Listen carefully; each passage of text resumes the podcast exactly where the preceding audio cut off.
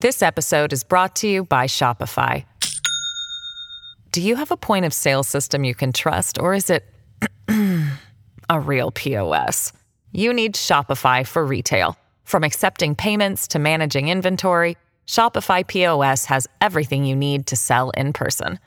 Go to shopify.com/system all lowercase to take your retail business to the next level today. That's shopify.com/system.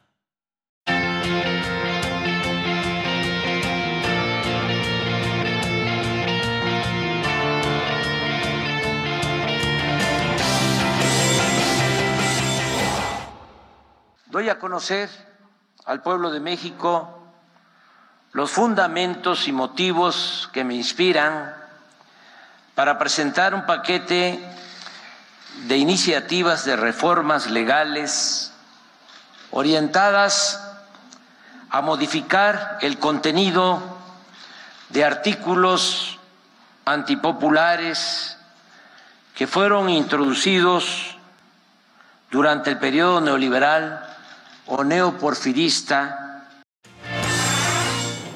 Buenas noches, bienvenidas y bienvenidos. Esta es la voz del presidente mexicano López Obrador que anunció hoy, en el Día de la Constitución, este 5 de febrero en México, pues 20 iniciativas.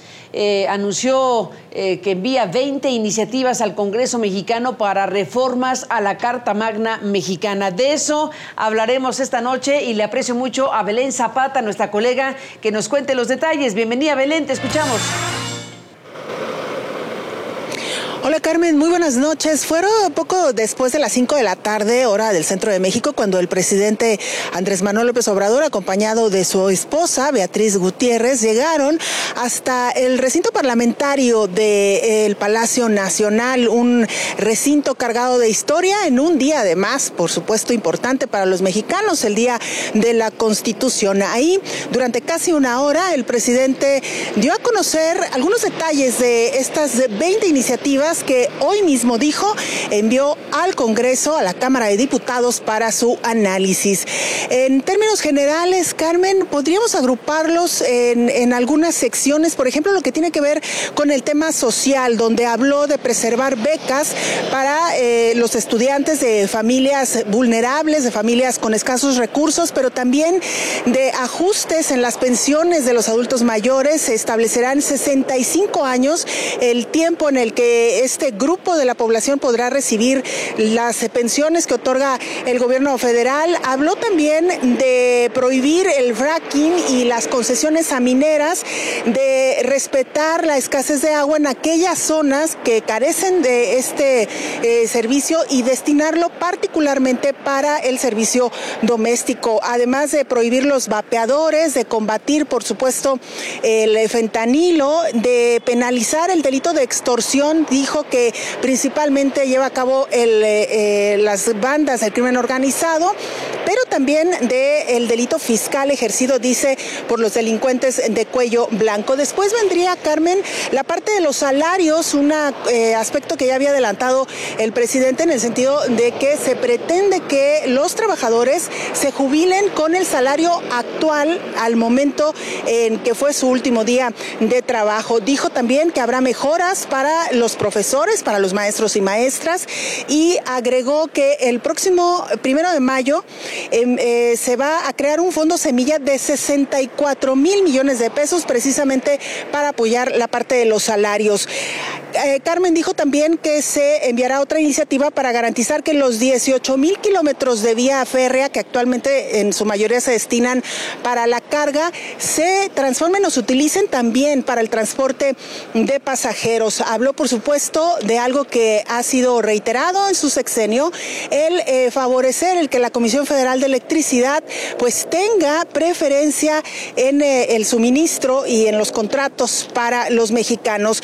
Habló también de la reforma electoral, de la reducción en los gastos de campaña, los partidos políticos, esto que también ha venido señalando el presidente, y la reducción en las eh, dos cámaras, tanto en la de senadores, que pasarán de, 60, de 128 a 64, y en la de diputados de 500 a 300, es lo que propone la reducción eh, que ha dado a conocer hoy el mandatario.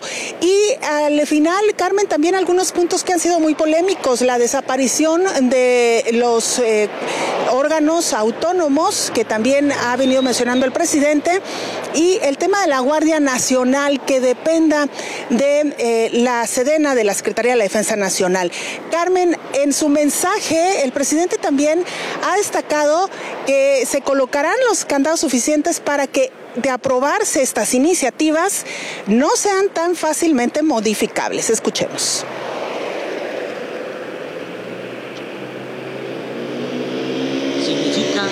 Construir la defensa de lo alcanzado en beneficio de las nuevas generaciones, no perder el tiempo, no caer en el inmovilismo.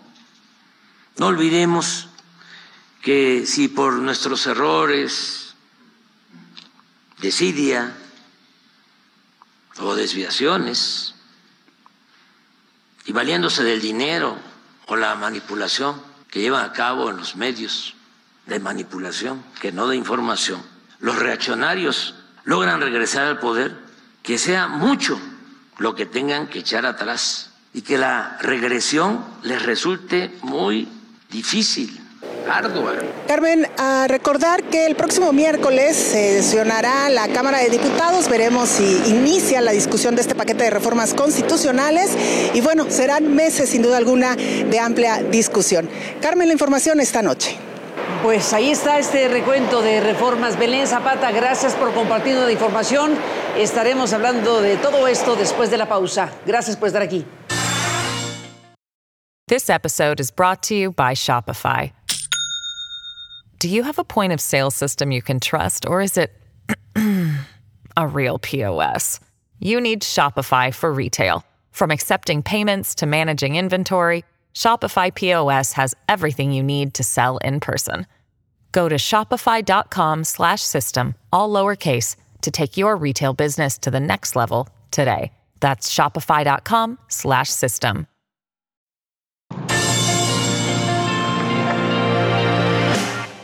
De igual forma, jueces, magistrados y ministros del Poder Judicial, en vez de ser propuestos por el Poder Ejecutivo y nombrados por diputados y senadores en los congresos, serán electos de manera directa por el pueblo, porque solo el pueblo puede salvar al pueblo. Bueno, pues estamos oyendo algunos fragmentos eh, de lo que el presidente mexicano ha dicho el día de hoy y hemos invitado a Alberto Asís, eh, que es eh, investigador del Centro de Investigaciones y Estudios Superiores de Antropología Social de México, el CIESAS. Bienvenido, Alberto, gracias por estar aquí. Gracias, Carmen, por la Bueno, estamos aquí frente a esto que ya evidentemente ha causado reacciones múltiples. Estamos viendo que el PRI dice que es un despropósito que en un día tan importante para los mexicanos como es el Día de la Constitución, anuncie el presidente su intención de atentar contra las instituciones que hacen posible su defensa y protegen los derechos y libertades de la ciudadanía. No es casualidad que a unos meses de la elección Morena busque enfrascar a la oposición en una discusión estéril y sin rumbo. Saben que no cuentan con los votos para consumar este asalto a la democracia y a la vida institucional que sostiene la nación. Es parte de lo que dice el PRI, una parte. El PAN, a su vez, también emite un comunicado, dice que bajo ningún pretexto el Partido Acción Nacional permitiremos se vulneren las libertades y la democracia. Al evadir el tema de seguridad, el presidente ya se lavó las manos, entre otras cosas. Los jueces y magistrados también emitieron un comunicado. En fin, reacciones múltiples. Alberto, ¿qué es esto? Bueno, yo creo que es la, firma del presidente López Obrador para cerrar su sexenio. Está cambiando, digamos, la tradición de que al final tú haces un balance, cierras las obras que te faltan, dices qué lograste y qué te falta por lograr. Bueno, en lugar de eso eh, López Obrador dice, voy a lanzar un paquete de 20 reformas que tienen que ver con toda la política que ha venido eh, anunciando, diciendo, implementando en los últimos cinco años. Y esto tiene varias interpretaciones, es decir, a reserva de analizar en profundidad cada una de estas 20 iniciativas, pues eh, el tiempo político que estamos viviendo es como extraño respecto a estas eh, reformas, porque ya estamos como en la, en la campaña eh, electoral prácticamente a, un poco más de 100 días de la elección. Y entonces viene esta, esta propuesta. Una interpretación es que el presidente quiere estar de forma activa en el proceso electoral. Lo ha estado todo el tiempo. Lo ha estado, pero ahora. Pero de esta manera, ¿qué, qué, qué, agenda. Exacto, ¿qué, efecto va a causar esto para la elección? Tiene eh, el, el efecto de que va a ser la agenda o parte muy importante de la agenda que se va a discutir durante todo el proceso de campaña. Es decir, por lo menos para Morena y sus aliados, este va a ser como el tema de los 20 puntos ¿no? por la reforma de López, de López Obrador. Y para la oposición, pues la va a obligar a, a negociar de alguna manera, porque como estamos en tiempos electorales, por ejemplo, no puede plantearse, eso ya lo saben ellos, en contra de ciertos eh, avances que puede haber en materia de salarios o de pensiones, porque todo eso son millones de votos que van a estar ahí. Entonces creo que eh, es, es de alguna manera una trampa, que en otro tiempo dicen, no, no vamos a legislar nada, no hay las, los votos que necesita el presidente para hacer cambios constitucionales, eso ya lo sabe, pero al mismo tiempo el contexto los obliga a la oposición a eh, tener una, una, postura. Entonces, probablemente va a haber algunas cosas que puedan pasar, no se sabe, porque dijeron, sí, vamos a entrarle, pero con una serie de requisitos. Creo que el otro elemento muy importante es que quiere dejar una huella, una marca de una herencia muy fuerte de lo que fue su, su sexenio. Es decir, él quiere, él considera, por lo que dijo en la tarde, que si lo eleva a rango constitucional, sus programas sociales, su, idea de lo que son eh, los eh, proyectos de desarrollo, entonces va a ser muy difícil cambiarlo. él lo vivió, es decir, él quiso cambiar la constitución de muchas maneras y no tenía los votos, no lo pudo hacer.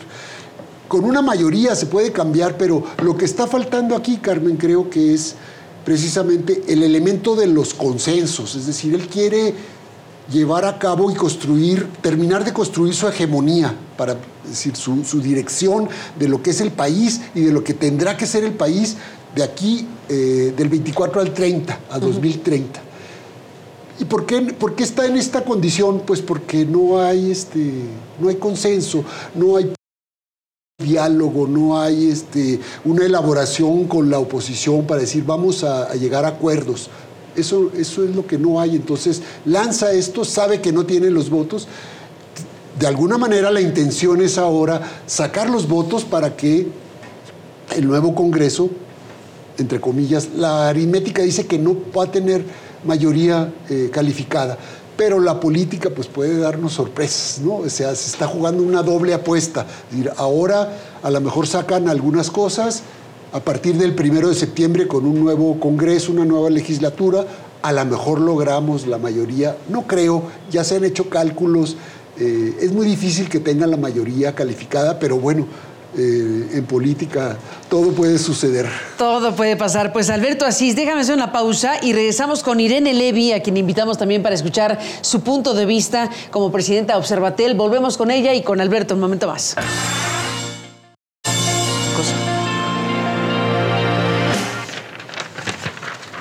Bueno, estamos de regreso en la parte final del programa y enlazamos ya a Irene Levy, abogada y directora de Observatel. ¿Qué estás viendo, Irene, en este paquete de reformas anunciadas para la Constitución por el presidente de México? Bienvenida y gracias por estar aquí. Te saludamos Alberto Asís y yo. Un gusto, Irene. Bienvenida. Carmen, querida Alberto, ¿qué tal? Buenas noches. Pues sí, Carmen, un, interesante discurso del presidente López Obrador, que si cerráramos los ojos y, y pensáramos en alma temporal, cualquiera hubiera pensado que era su toma de protesta en la que él estaba pues eh, partiendo de una base de lo que sería su gobierno. Extraña pues que esto se haga en, en el ocaso de su mandato en el que pues ya no da tiempo de implementar estas reformas y entonces eh, se trata claramente de un movimiento político. De estas 20 reformas he tenido la oportunidad de revisar algunas Todas son constitucionales, excepto una nada más, que es una reforma a, la ley. El resto son constitucionales. Lo que sucede entonces es que, pues como decía Alberto, va a ser muy complicado que tenga el, el quórum para aprobar estas reformas. Aquí lo que va a ser muy interesante es la reacción de la oposición. Escuchaba hace unos momentos a Damián Cepeda que decía, bueno, pues este, nosotros como, como, como pues, eh, parlamentarios tenemos la obligación de revisar y lo que sea bueno por México. Y nadie dice eso, nadie dice que no es bueno revisar reformas y que sean buenas por México y demás, pero me parece que están cayendo todos en la trampa, Carmen.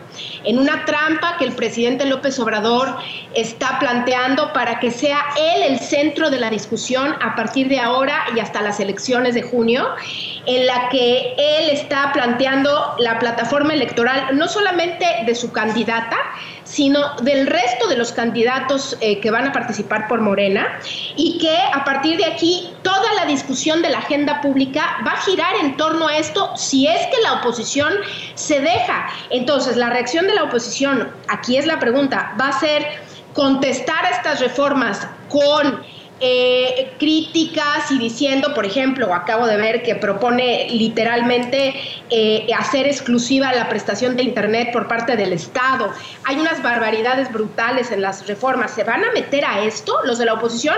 ¿O cuál va a ser su actitud? Porque me parece, Carmen, que de la reacción de la oposición a este paquete de reformas, que no es más que una actitud, una posición política del presidente, no jurídica, eh, a partir de esta reacción de la oposición se pueden definir las elecciones. Así de importante eh, lo veo yo y me parece que eh, no veo a la oposición organizada, no veo una oposición que tenga una contrapropuesta, por ejemplo, de reformas, que podría ser una buena, una buena actividad. Decir, bueno, ahí está tu paquete, aquí está mi paquete de reformas, vamos a discutirlas todas en la mesa. Entonces, ¿cuál va a ser la, la reacción de la oposición? Esto va a ser muy importante y los medios de comunicación también, ¿cuál va a ser la reacción? Me parece que esto va a ser clave para saber por dónde nos vamos a ir y cuál va a ser el a partir de la agenda que el día de hoy el presidente de la República acaba de establecer como la agenda electoral de los próximos meses. Pues eh, ahí está el tema. Irene Levi, gracias por estar aquí. Seguiremos hablando y buenas noches. Gracias, buenas noches.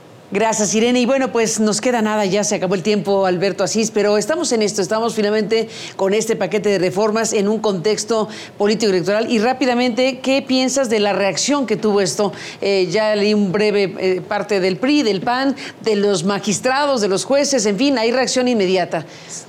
Yo creo que la... El INAI también sacó, los gobernadores, en fin, todo el mundo ha reaccionado. Todo el mundo ha reaccionado y creo que va a ser tema de polémica las próximas semanas, por así decirlo, porque sí hay una concepción diferente, digamos, de lo que es el sector público, el Estado, cómo se había construido en los últimos años a partir de esta concepción de los órganos autónomos. Y yo creo que aquí va a estar uno de los temas más importantes, además de que quiere reintegrar siete órganos autónomos al aparato central, es decir, una centralización. Y por el otro lado, creo, y esto sería interesante, la oposición va a estar eh, ante la tesitura, pues de ver cómo va a torear la trampa. ¿Cómo va a torear, sí. y, y, Claudia Sheinbaum va a estar ante la tesitura de, de ver, ¿esta va a ser mi agenda o es la agenda de López Obrador? Y entonces, ¿qué espacio se va a hacer ella para sus propias eh, políticas. Pues vamos a verlo. Mañana convocó una conferencia de prensa, así que veremos a la candidata de Morena qué dice al respecto, pero se acabó el tiempo, Alberto. Seguiremos hablando. Gracias por estar aquí. Y gracias al público que nos permite acompañarle. Gracias por estar aquí y seguiremos con el tema. Pásala bien y hasta mañana.